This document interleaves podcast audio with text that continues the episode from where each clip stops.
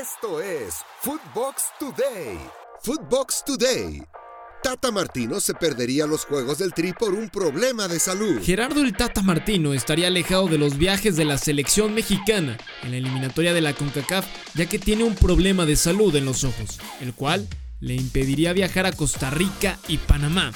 El Tata tendrá una visita al médico para ver si le otorga el permiso de viajar con el Tri o se pierde los juegos programados para el próximo domingo 5 y miércoles 8 de septiembre, pues tampoco pondrá en riesgo su salud. Chucky Lozano pidió no ser convocado a la selección por no sentirse en nivel.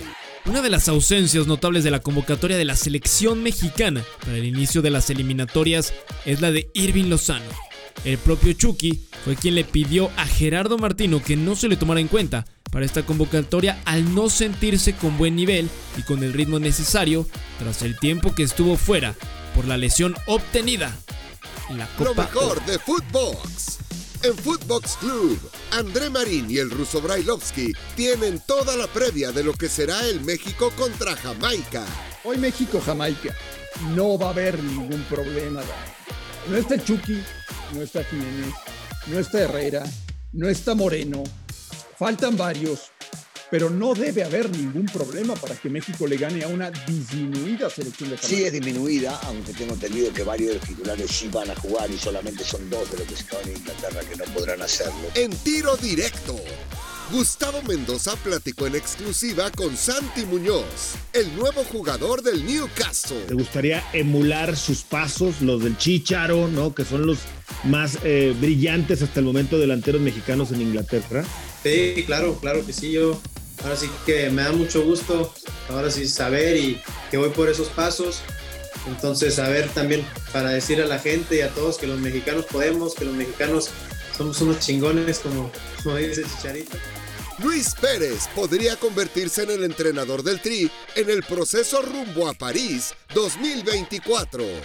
Luis Pérez se encuentra dirigiendo a la selección mexicana sub-20, que ya comenzó a prepararse para el Mundial de 2023. Y en la Federación Mexicana de Fútbol lo ven como el candidato idóneo para llevar las riendas del Tri en el siguiente proceso olímpico, que por ahora está en manos de Raúl Chavrán de manera interina. Cristiano Ronaldo sigue haciendo historia en el fútbol. Solo Cristiano Ronaldo puede hacer cambiar una noche para el olvido en algo histórico en cuestión de minutos. El portugués, con dos goles sobre el final, le dio la victoria 2-1 a su país sobre República de Irlanda, para así convertirse en el máximo anotador en la historia a nivel de selecciones. El bicho es el máximo goleador a nivel de selecciones al llegar a 111 anotaciones, dejando atrás a Ali Daei. En Eurofootbox, Rafa Márquez Lugo repasó el récord de Cristiano Ronaldo y los resultados que arrojó la eliminatoria de Europa rumbo a Qatar 2022. La nota nos la da Cristiano Ronaldo. En la cancha nuevamente esta máquina, este animal de hacer goles, es, es realmente una bestia, dicho con todo respeto, Marion, porque ahora si, si en vano pues no se cansa, parece, de conseguir récords este tipo, pues ahora consigue el de máximo goleador en selecciones. Ayer falla un penal y después el tipo qué manera de levantarse y marca un doblete para ya llegar a 111 goles, dejando así al, al iraní que tenía el récord con 110, 109, perdón.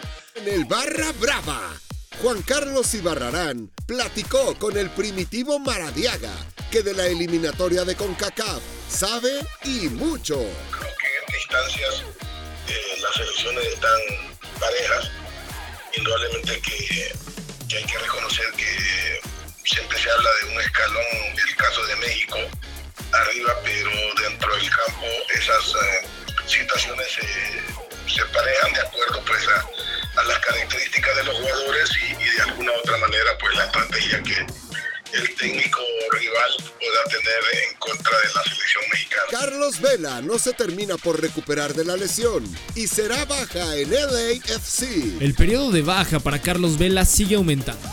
El delantero mexicano de LAFC recayó de su lesión en el partido ante los Whitecaps, razón por la que no pudo ver actividad contra los Ángeles Galaxy. Esto fue Footbox Today, un podcast exclusivo de Footbox.